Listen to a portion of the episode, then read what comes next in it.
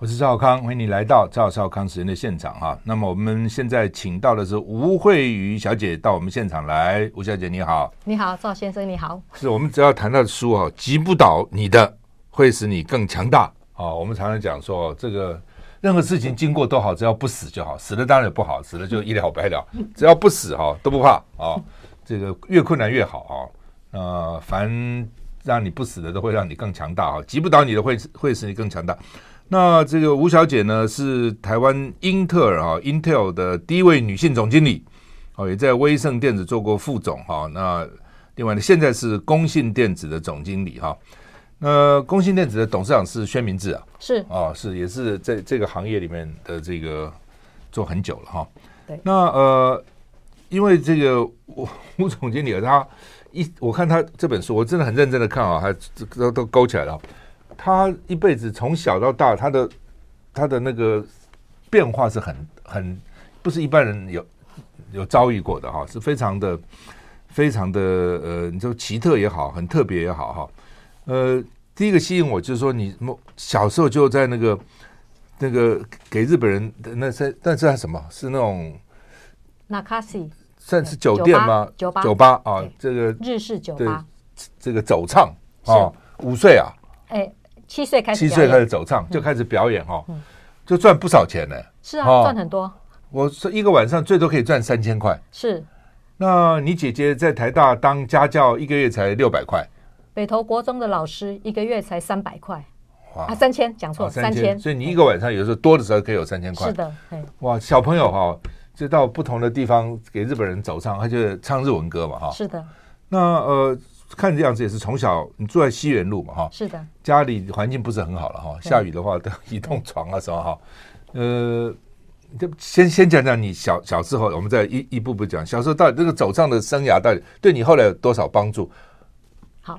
走唱生涯算是很特别的经验啊！是五岁去学民族舞蹈比赛，嗯，还得奖了哈。对，六岁就得得奖，得台北市的第二名。嗯，然后七岁就开始表演，表演了三年。是，那我表演的场所有三个场所。嗯，第一个是在中山北路锦西街的附近，有那种日式酒吧，叫做 Cabaret 啊，那是日本观光团来。是，那我就在那边表演唱歌。嗯。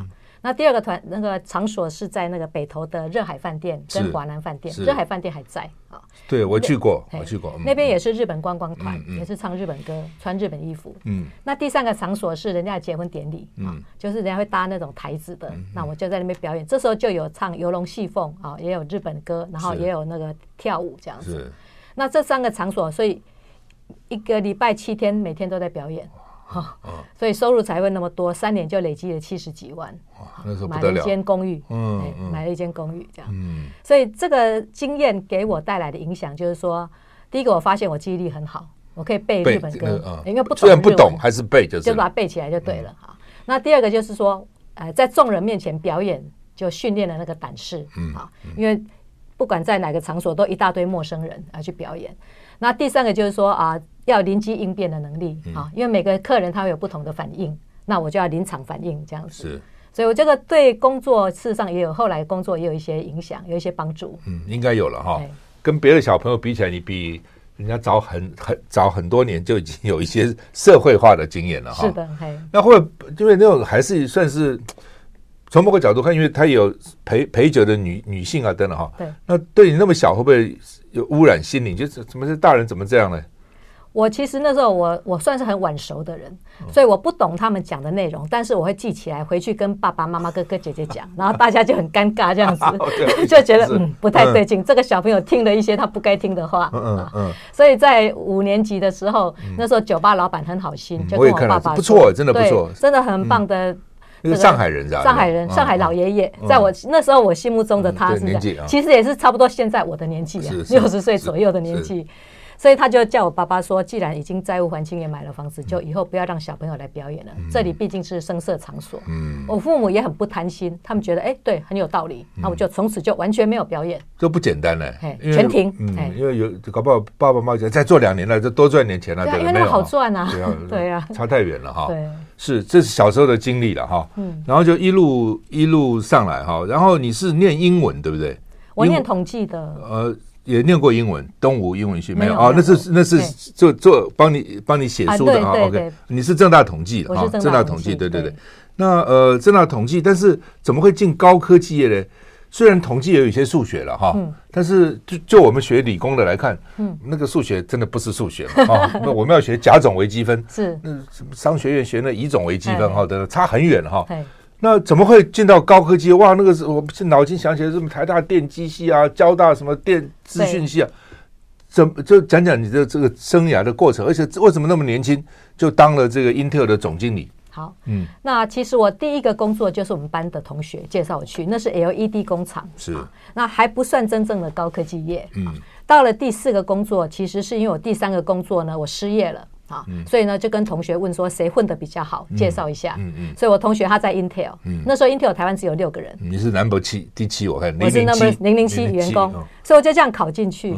那算是很幸运，就是说，其实我是在一个对的年代进了那时候蓬勃发展的高科技产业，然后又进入龙头公司。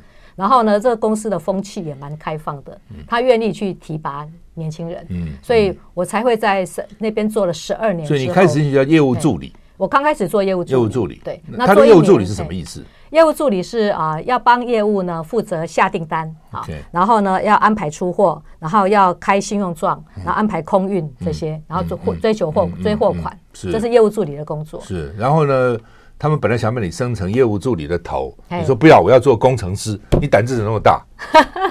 我一直想要当业务。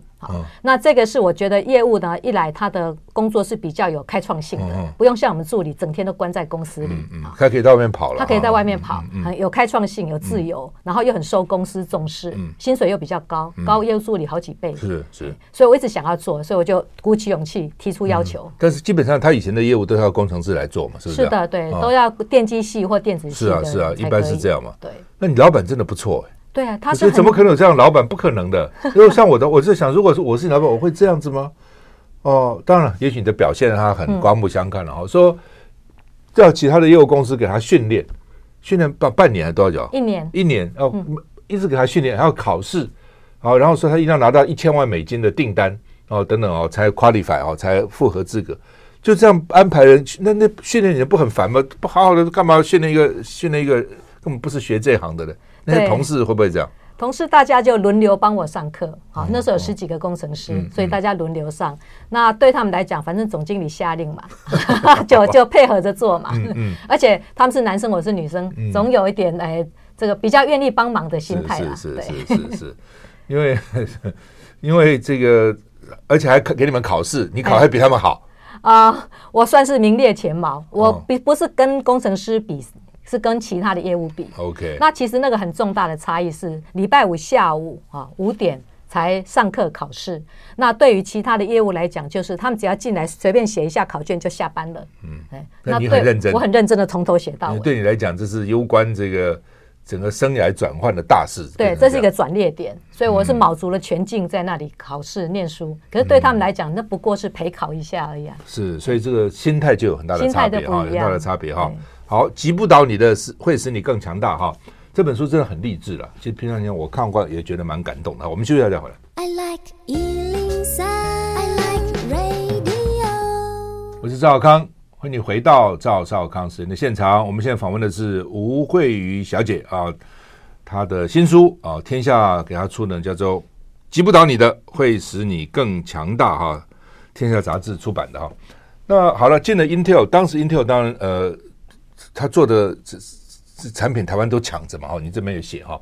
那我们先不讲这个，就是你在 Intel 里面当业务助理，然后转成业务，或者说业务工程师或者业务，那怎么就在三十几岁、三十六岁还是三十七岁就被拔擢成总经理了？为什么这样？呃，那是因为我在内部有被训练哈，在不同的部门有历练过。嗯、你这边讲到 Intel 的训练不错是吧？Intel 训练很很好，很完整。到底怎么训练员工？他对员工来讲，比如说基层的业务，他就会有那个简报技巧的训练，哈，业务销售技巧的训练。那如果是中阶主管，他就有说如何去管理人这方面的训练啊。那高阶主管他就有教育训练，你说如何透过中阶主管让你去管理人，达到你的企业的目标。所以他内部有一个完善的教育训练过程。嗯，但是主要的我觉得还是一个就是机运啦。因为我刚开始的时候是负责那些大客户，就是说啊。直接客户啦，就营业额在某一定程度以上，是我们直接负责。然后之后我就被转成去负责经销商。那台湾通路管得不错之后，就让我管亚洲十四个国家的所有经销商通路。所以你看，直接客户我也负责过，经销商我也负责过，亚洲这十四个国家我也负责过。所以这些资历来讲，算是蛮完善的。嗯所以后来有机会的时候，他们就投票，然后我就被选上。用投票的，投票的，亚洲区总部的高阶主管们投票。那为什么亚洲区的十四？个国家的经销商由由台湾去管去管呢？啊，因为我把台湾的经销商管得很好，业绩成长了六点六倍，好，从九千万美金成长到哎，对吧？六亿美金，那么多，对，哦，所以他觉得业业绩很好，对啊，业业务就是看业绩嘛，是哦，所以呢，就那那当时你老板通知你说要升你当总经理的时候，你你原来有想到吗？一个女性这么年轻就会变成英特尔的总经理？完全没想到哦，这样子，我非常意外。哦，因为我第一个我不知道我们前一任总经理要离开 Intel。嗯，那第二个我也没有想到怎么会掉到我头上来。嗯，因为其他的同事们都很优秀。嗯，好，他们都科班出身的，台青交啊、电机硕士啊这些的，所以我完全没有想到。正大统计来管台金交，这个很奇 很很少的，还是女生啊？对，而且我以前是他们的业务助理。对，那他们会不会不是？看来呢？呃，大部分的同事都很心胸很宽大，因为大家已经相处这么多年下来，他们觉得，哎，的确我的表现蛮不错的，可圈可点。嗯，嗯那有大部分人都可以适应，只有少部分人会觉得实在是有点面子上挂不住这样子。嗯、大其实美国大公司大部分的 CEO，相当一部分都是从业务出身去做的，因为他知道市场，那最重要嘛命命脉嘛。嗯，那有一部分是财务。哦，有些公司可能财务比较重要，大概这大概是这这两种比较多了哈。嗯。但是现在台湾的年轻人哦，我们的经验哦，都不想做业务。嗯。哦，就觉得说业务，哎呦，好辛苦哦哈！甚至父母都讲说，嗯，不要做这个业务，还在外面给人家脸色给你看，不要做业务哦，做企划哦，尤其女生都想要做企划。嗯。我们这边也是啊，想找业务啊，对。那我十个九个都我要做计划，我不要做业务。那你这个女生？哦，我们常常讲做业务是神仙老虎狗，因为我也是业务出身的哈。那拿到订单很高兴，我要像神仙一样快乐哦。但是呢，有时候像狗一样被人家客户这样，你这边有写吗？不是，你看一个电子那电电子公司女那个女的采购是每每次你看完你就哭，回来开车也哭哦，眼泪擦掉继续干。业务是很辛苦的哦。那你为什么就是说你为什么喜欢当业务？然后要不要给年轻人的鼓励？业务其实我是觉得是非常迷人的工作，能够说服客户，让他相信你讲的话，不是买我的产品哦。我做事的时候不是因为你们，因为你相信我嘛。是的。当你相信我的时候，我被你相信，我原来不认识你，跟你做完事你就相信我，那种快乐，那种精神上的收入，不是钱可以可以可以可以达到的哈。那但是现在都不想做了，为什么这样？嗯。呃，对我而言，我想做业务的话，嗯、一方面是说，我觉得业务呢，它是呃一个很有开创性的一个行为。是，你要去想办法去说服客户，来就像您提的，相信你这个人，嗯，相信你提供的产品，你提供的服务，会让他可以把事情做得很好，做得很完善。那如果对方相信了，我觉得这是很有成就感的事情。嗯、那可能大家会不想做业务，主要原因是要扛责任。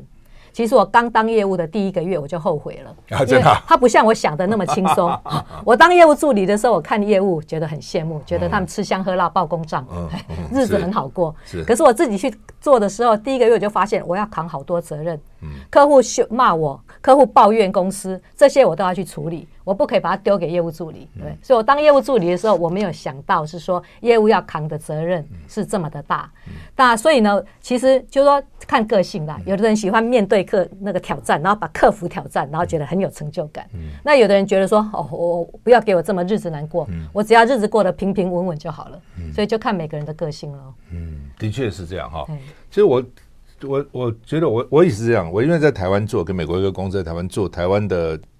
这个负责人，第一，他本来跟我讲，你可以赔五年，嗯，第一年就赚钱了，哦，然后赚钱以后呢，我就变成亚洲区经理了，我下面管台湾、韩国、香港、新加坡、泰国、马来西亚、印尼，对，啊、哦，就就这个区域哈，哦、嗯，那呃，其实也就是这样，外国公司去美国就是看业绩嘛，是。看你到底这这个成绩做的好不好，年龄什么都不重要，就是你的业务。我那时候二十几岁啊啊，那呃待遇非常好啊。我记得那个时候大概台湾一个台大教授哈，我在台大也兼课了哈，台大教授一万块，嗯，我一个月拿了二十万，哇哦，台湾薪水十万，海外的哦，海外的这些这些补助十万，像你一样。出去都住五星级饭店，吃香喝辣，通通报公账，就是这样。很多台湾学生到美国念理工，毕业以后呢，就在大公司的研究部门做。他们就跟我讲的很气啊，说他们就算当着研究部门的头，那也没有公司的信用卡。为什么那个业务都有公司的信用卡呢？业务可以报公账啊，哦，业务吃香喝辣的业务啊，你这边偏偏这边。每天在那边做研究，你就是做研究，嗯、哦，这就是业务的不同。但是同样的，像你讲，业务很苦啊，在外面，嗯、客户可能要对他吐口水啊，是要骂他，对不对？要他他也只有承受嘛，哈、哦。对，这个我在我在做业务的时候，我们就在开玩笑说，我们业务有一半的薪水是遮羞费，被客户羞辱的费用。不就是神仙老虎狗了哈、哦？还有台湾人的概念了，我、哦、觉得业务就是推销啊，就推销。嗯我记得我刚回来的时候，那时候回来不不不多嘛哈，嗯、我在台大兼课哈，又在外商公司做。嗯、我记得我当时去看过一个兵工厂，嗯，就做武器的哈，嗯、因为我们卖很多设机器设备，嗯，大概厂长一个上校。我讲说，你这学经历都不错，嗯，你怎么干这个呢？就是你怎么来做业务呢？就他来讲，好像业务觉得你怎么做这个太可惜，什么那么多东西自己可以做，为什么要做业务呢？哈，好，那么做业务哈，真的是不错了。当然，这跟个性有关系，啊，跟个性有关系。还有在科技业的话呢，就是。开刚开始创立的时候，通常是做研发的人当当头，是。然后你要成长阶段，就是业务的人当头。嗯。那等到这个公司已经开始停止成长了，这时候就是财务的人当头了。是每个阶段不一样。对，top line 没办法增加的话，bottom line 就要节衣缩食了。是。那你你这边也提到很多哈，这个跟高科技的老板，因为那个时候他们也在刚开始在往上往上走嘛哈。嗯。那跟他们交往的过程哈，比如你这边也提到。郭台铭就讲说，郭台铭军力如潮，要不要讲讲他的故事？郭台铭，我认识他的时候，他那时候有一个产品线是要做主机板。嗯，他为什么起来的？他学历也不高啊，什么海专，什么怎么会对不对？跟这些台青交，他做的还不错，为什么？他非常用心的满足客户的需求，啊，这是他很厉害的一点。嗯、他在他的起身是因为 Intel 那时候有个 CPU 呢，很烫。那 CPU 很烫，就要在 CPU 上面再放个风扇，要凉，要要冷却，散热嘛，啊，对，要把 cooler down 下来。它就是做那个散热器的一个公司，好，它是靠这个起家的。那他的服务很好，就是说，在他在 Intel 美国总部旁边就有设公司。那 Intel 总部呢，出来新的 CPU 之后呢，他会发给几个有做散热器的公司去试试看，哎，去试试看，哎，说你们帮我找出比较适合的散热器。那原来传统配合的是另外一家美商，啊，那个美商就是动作慢啊，老大。可是郭台铭的公司就是反应很快，好，然后提供的产品又便宜又又好用，所以呢就很容易让 Intel 的客户们接受，因为那个散热器不是 Intel 跟他买的。是 Intel 的客户们要跟这些散热器供应商买的，嗯，所以他就很快被这个台湾的公司给接受了。OK，所以蛮厉害。第一个就近，就近在那旁边，对不对？第二个便宜啊、快啊等等，就是所以他的成，反正每个人成功都有他的道理了哈，不会莫名其妙就就成功了，总是有他的。道理在了哈，所以我就想说，奇怪，我我看到资料说他做连接器起身的，原来是做这个冷冷却的风扇起身的。嗯，其实那个不是高科技嘛，对不对？是，它不算高科技，不不算高科技，可是慢慢也往那边走了。我们休息再回来。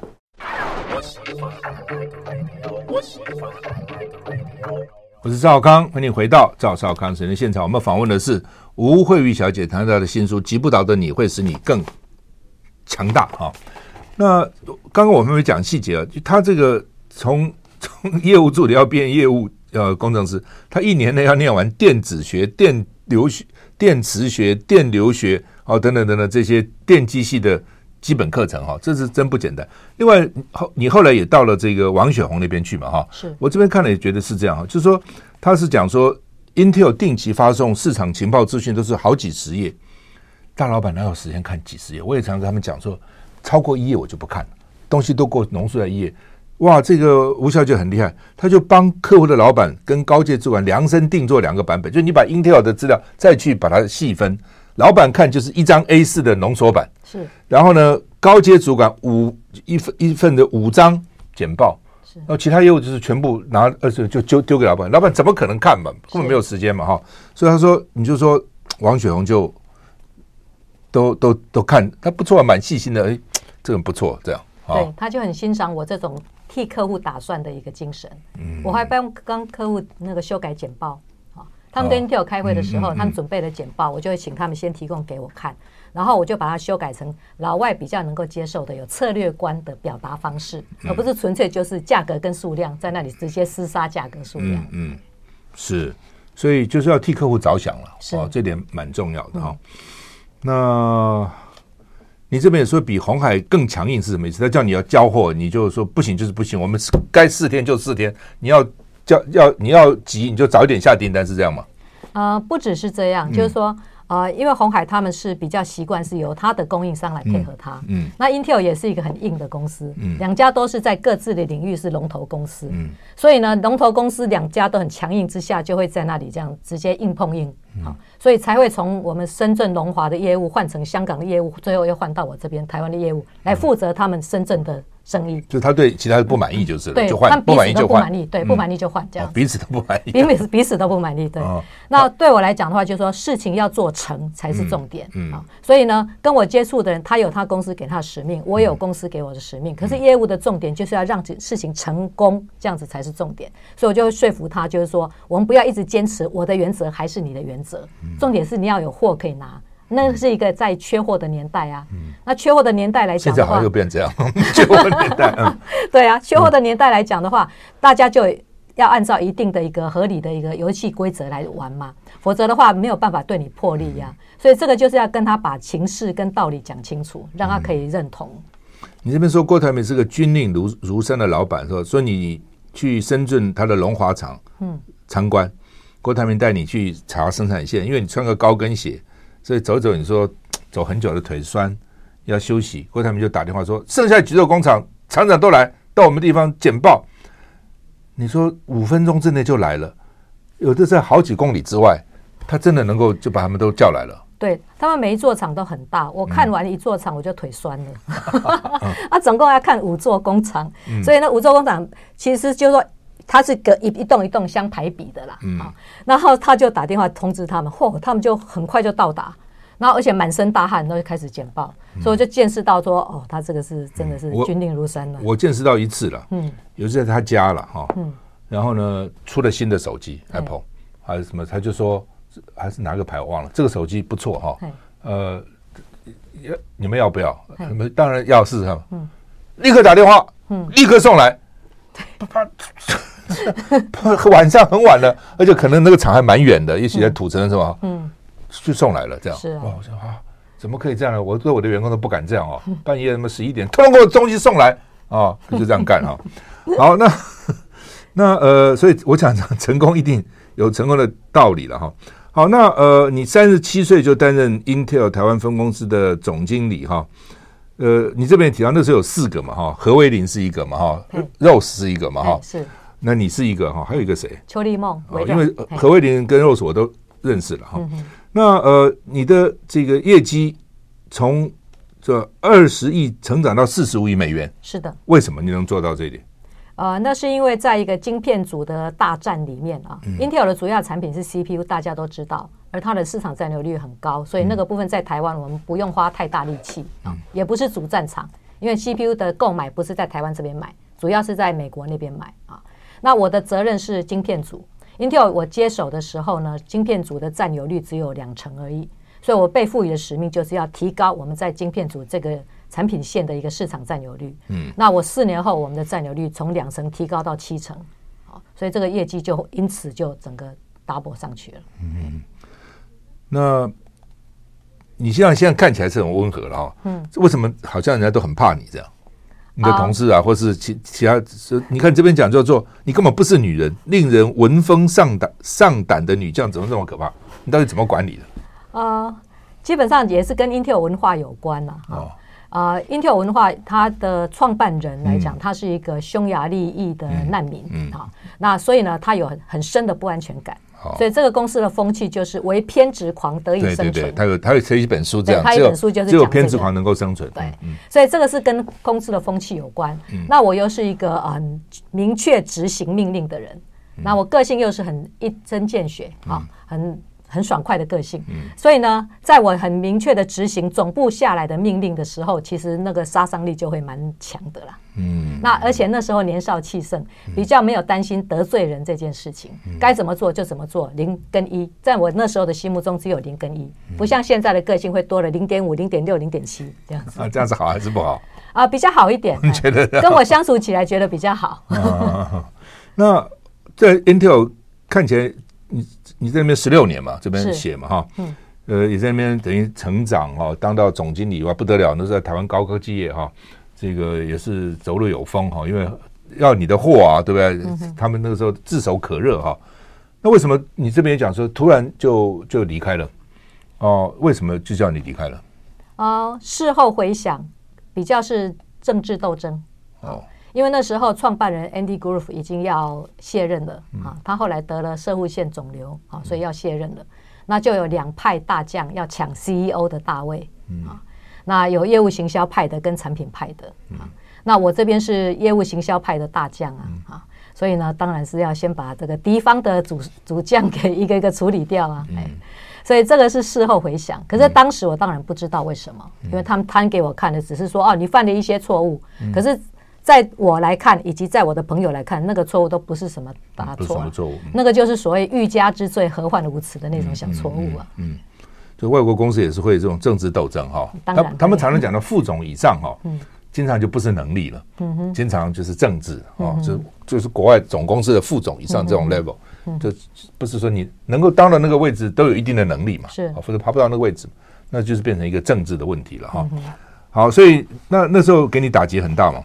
哦，打击很大，所以我那时候啊，就是有一年你就不想不想经过，不想经过原来 Intel 办公区那里，我绕路而行。啊，它是在民生东路敦化北路口。OK，那时候在那边台塑大楼的隔壁。是是是是，我就绕路而行，不想。所以你也住那一带就是？我住那一带，我一 直住民生社区。这样。嗯嗯嗯。哎，那后来就离，你身体中间有发生状况是什么时候？那是我离开 Intel 以后到威盛的第三年。OK，那好，先谈到威盛。嗯，那所以王雪红就找你去威盛，就是。对对对，王雪红很高兴我离开 Intel。啊，等你十六年。对对，等我十几年了，很高兴。他马上就打电话去我家，说我等你十五年了，赶快来吧。但是你也，他们曾经是你们的手下败将，从一个角度看，对不对？他们跟我们竞争的很严重，而且他们公司跟我们公司也在那个打官司，然后他们公司也告我个人。好，这样子。对，所以他他有跟我讲，他说我告你是不得已的，众怒难犯，我非得。告你不可，不是，可是我是很欣赏你的，嗯，这样不错，他也蛮蛮大度的哈，是，嗯，好，那到了威盛以后，到底怎样能休息一下再回来？I like 103, I like radio。我是赵少康，欢迎你回到赵浩康时间的现场。我们现在访问的是吴慧瑜小姐，谈她的新书《击不倒你的会使你更强大》，天下杂志出的哈。那到了威盛以后呢？呃，做业务副总是吧？是啊。还是业务了，是、哦。那好像你替威盛找出不同的路，这样子搞工业电脑啊，什么这等等等等之类的哈。然后为什么就就是说你常常看到一个黑点？哦，这到底什么？你以为是飞蚊症啊？结果后来又不是，到底怎么回事？到底脑筋长个瘤？到底是怎样？为什么？啊、呃，我在威盛第三年发现长脑瘤，但发现的前一年，其实我剧烈头痛一整年。都没想到是这个，没有想到是压力，自以为是压力，认为是压力啊，或者是没睡好啊，或者是常常跨时区飞来飞去啊，所以我就吃止痛药啊，常常吃，吃到后来那个一天要吃八颗止痛药，很多哈。那这些我都没有想到是脑袋有问题，一直到某一天早上醒来眼睛有黑点，好，我就去检查，去什么样的眼科？一个就一个小黑点这样子，两个眼都有还一个，就一颗一个黑点在视野范围内，那我眼睛飘过来转过去，那个黑点就要一直在。哦，你看到黑点，我看到黑点，OK，所以我看到一个黑点，然后我就去找眼科啊，找长庚的眼科检查。他检查了很很久，检查一个钟头，然后告诉我眼睛没有问题，哈，青光眼、白内障啊、视网膜剥离、黄斑部变，通通没有，所以他怀疑是脑袋有问题，他就开了一张电脑断层。不错，这医生还还蛮有警觉的，对，很很有警觉性。他开了一张 CT，叫我去照电脑断层。电脑断层一照就很明显了，啊，在这里右边的太阳穴，一颗六公分直径的圆球压在这个地方，嗯、像卤蛋一样那么大。哦，所以马上一照就医生就跟我讲要立刻开刀，因为这个瘤已经这么大了，所以原来外面也没有鼓起来都没有看不出来，看不出来，外观看不出来，所以才完全没有想到都压在里面就是了。对，它向内发展。嗯嗯。啊，所以就打开脑壳，去台大打开脑壳，把把瘤取出来，嗯，很大的手术，哎，哇，而且你还没有告诉你先生啊，因为那时候他在大陆成都出差啊。嗯那我先生跟我个性相反，我个性是比较强悍型的人，他是比较呃比较细腻敏感的人。那那时候在出差，我如果一跟他讲了，他一定会立刻飞奔回来，那这样会耽误公事啊。还是公事为重，是，那你就自己在那边开了。对，我就自己收拾行李之后，都像出差一样，拖个行李箱就去开刀了。嗯，然后请我嫂嫂来家里帮我看小孩子，然后就去台大。哇，是良性的哈。百分之九十七是会良性的，就这种这样的瘤，百分之九十七良，他就怕破，对不对？对，他怕破，因为就压迫压迫到，他压迫到其他。嗯嗯嗯。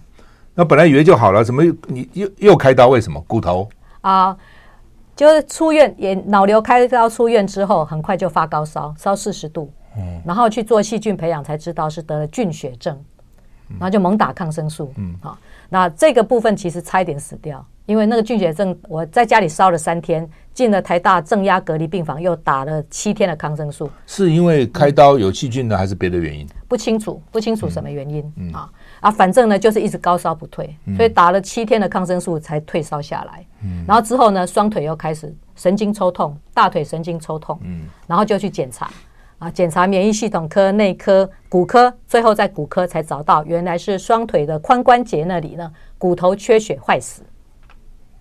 嗯，为什么会这样？是因为从小吃那些补药啊？呃，很可能跟补药有关啊。因为会得这种病的话，大概普通来讲会有两种人，一种是酗酒的人，嗯、那另外一个是类固醇用太多的人。嗯、那我我没有在喝酒嘛？嗯、那类固醇我成人之后我没有去用类固醇，嗯、那只有小时候有吃那个十全大补丸那种补药，我吃很多，我很爱吃，我觉得那是好吃的糖果。医生说一天吃一颗就可以了，我一天吃十颗。哇！我把它当糖果来吃，所以那个成分不知道是什么，就是。那个成分不知道是什么。尤其在那个时候啊，对，嗯，就有可能小时候可能就一直影响，一直累积在身体里面的，所以最后开脑瘤所用的那一点点的类固醇，就变成是压垮骆驼的最后一个 trigger，嗯，变成一个诱诱发。是。啊，那怎么样？就还要换髋，要换髋，就换人工的啦，换那个钛金属的关节啊，撑拐杖，然后换髋关节。所以现在过机场海关都会哔哔哔啊！嗯，因为因为对，所以我常笑说，我才是真正的钢铁人。那动作都没有问题吗？都 动作都没有都都很好，都可以，还可以蹲啊，可以打拳啊，可以踢腿啊。因为现在骨科技术，我有个长辈换了髋呃那个膝关节，哎，早知道我早就换了，哎，让我痛苦那么多年不换呢？换了以后。就就完全不一样，所以其实技术是还不错的。该就是该看病的时候要看哈，不要不要不要去忍了哈，问问医生了哈。好，那呃，接就就是后来你又换了几个工作嘛哈，那要不要讲讲？就是你整个经过 Intel 的转折，成了事业那么高，对不对？后来呢，政治斗争下来，然后身体又又接连出毛病，对你人生人生的态度有很大的转变吗？有。哦，开脑瘤这件事给我很大的一个价值观的转变。嗯，啊，就是说我曾经在开脑瘤恢复过程中，有四十秒的时间，我左半部就暂时停止行动。啊，他那时候就是有点瘫痪，四十秒完全不能动。嗯，所以我就没有办法接触一张卫生纸。嗯，那那个四十秒给我很大的震撼，就让我觉得就是说。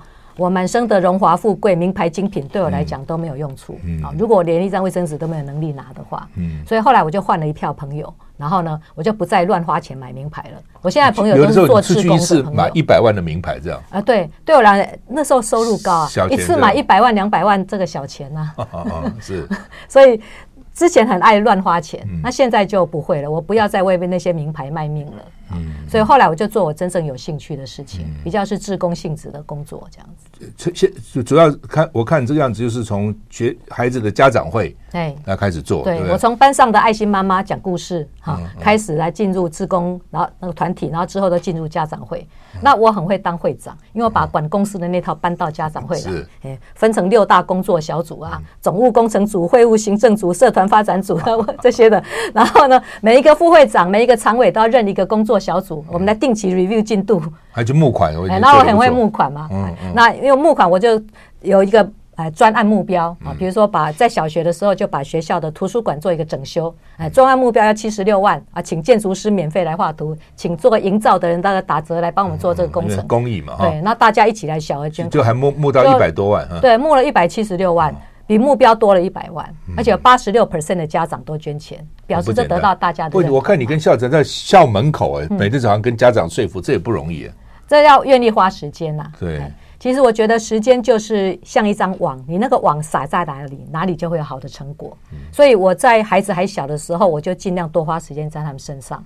然后后来孩子大了，我就全心去冲我的事业。因为孩子也不错嘛，读书都蛮好的。对对，这真真不简单。这个。是看在眼里啊！啊，是孩子看在我这么努力认真工作，他们也就不好意思太混了。所以身教这个言教不如身教也是有道理的，就是了哈。我们休息一下再回来。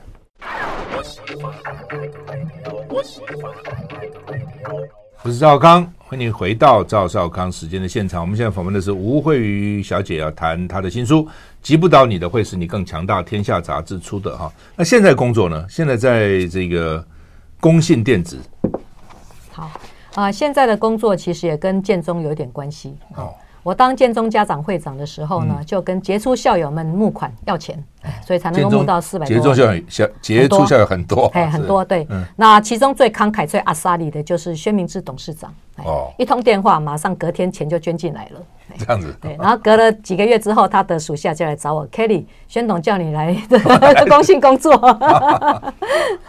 那所以他那时候那么阿萨利可能有原因的，哦，哎，放长线钓大鱼这样，倒是没有，这是纯属巧合啦。嗯嗯，因为他的属下找我这件事，其实他也不知道，哎，是他属下找我，我们都谈妥了之后，然后跟他报告，他就大笑，他说：“哎，叫他来这里工作这样子。”那我觉得就是说啊，我在 Intel 跟威盛都是在半导体啊，都是零件啊。那之后呢，我就被挖角去做这个工业电脑，那是研华。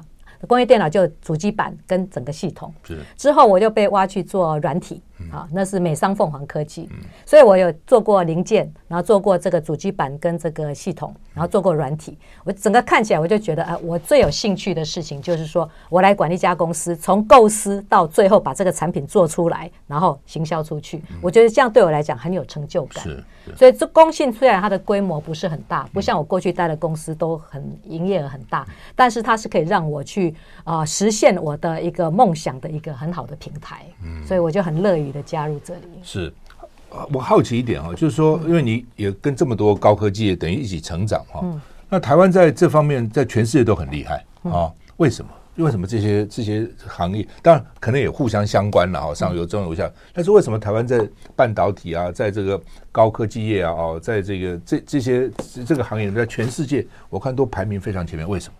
台湾人的特色就是说，哈，叫我们从零做起的话，也许不是那么有创意。这个跟我们的教育方式有点关系。可是如果说已经有人做出一个东西，我们再把它做一些精精良化，把它优化的话，这是台湾工程师的专长。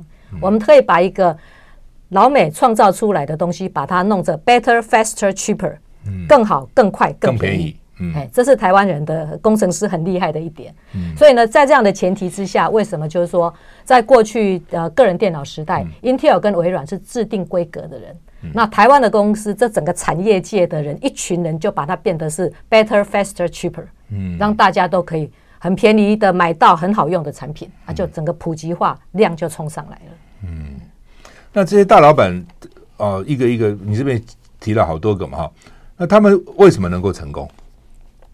你觉得你观察就是这些人，为什么、嗯、他们的成功要素？我觉得就是说，他们一方面是啊、呃，比如说我拿技嘉跟伟星来当例子好了啊，嗯、他们呢一一个是啊、呃、同学们一起创业，嗯、一个是同事们一起创业，然后刚好每个人就各有不同专长，好，有的人擅长那个产品，有的人擅擅长这个工厂，有的人擅长采购，那有的人擅长销售，所以呢，他们就发挥专长呢去做。那我觉得有一点就是说。我们台湾人的特性是我们不会去挑大拣小，我们是只要有机会就努力去抓住这个机会。那老美呢，就说像我所遇到的这个个人电脑市场，老美他们是重视品牌，好，所以呢，品牌大厂就占住了很大的占有率。可是呢，事实上还有一些对于一个不成熟、不够成熟的科技产品来讲，它不会只有品牌而已，它还会有 DIY 的市场。好，就是说一些比较啊。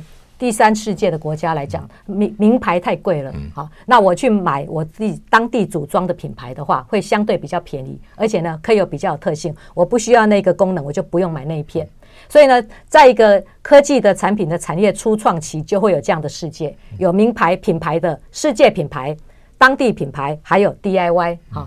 这个自己设计制造品牌，自己，做的这个市场去三分天下。那我们台湾人的专长在于说，DIY 的市场，我们就很快去抓紧这个客户的需求，嗯、量身定做、客制化，是台湾人很愿意做的事情。嗯嗯，这种 tailor made 的等于 tailor made 的事情、嗯、是，所以台湾人还是不简单的哈，在全世界竞争这么厉厉害，而且像张仲谋讲的又很又很认真，老美叫他加班。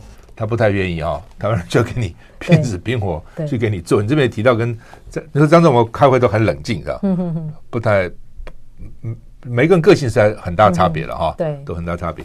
好，我们只剩下两两分钟，你给我们做个结论好不好？你这一辈子这样一路走来，嗯，我想要跟大家分享的是说，呃，我的例子给大家看的就是一个不设限的一个人生。嗯，你要挣脱命运对你的约束啊。像我那时候被拔擢为台湾总经理的时候，很年轻，女性，年轻，科系不对啊。后来我遭遇到健康的问题啊，那家庭呢，我女儿其实有一些问题。那其实这些你所面临的挑战来讲的话，我觉得其实大家要有一个信念，要有一个信心，你要能够挣脱命运对你的约束啊，然后放胆的去做自己想要做的事情。那我想要传达的讯息是一个不设限的人生。嗯。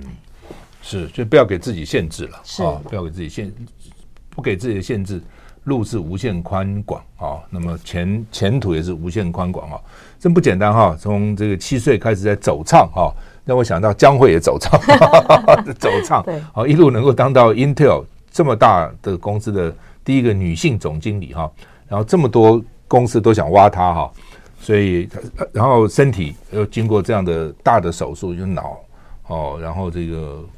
髋关节、骨头，哈，真的是，真的是你讲的了，击不倒的你，哈，很多人可能因此就 就被击倒了，哈，但是就击不倒，哈。我我也真的常常这样想，就是真的像我开始讲的了，哈，就是说你会经过很厉很多事情嘛。我就想说，什么只要我不死，我都站起来了，不能死，死了就完了，对不对？也不知道死了你也不知道了，死了就算了，没有死，这个事情经过再痛苦、再困难都好。对，对我来讲都好。你有有这个经历嘛？一般人可能没有嘛，就就经过了嘛。我这样想的话，没有什么事是可怕的，没有什么事是做不到的，没有什么事能够打倒你的啊。所以这个吴惠瑜小姐的这本书啊，我觉得是蛮励志的哈，给很多人看看，而且写的也很好，是这个王兰芬帮你写的嘛哈？是，也是你的朋友，我看也是家长是吧？对，我们在脸书上认识的朋友。哦，是，所以呢，呃。大家可以看一下这本书，谢谢，谢谢吴小姐。好，谢谢，谢谢。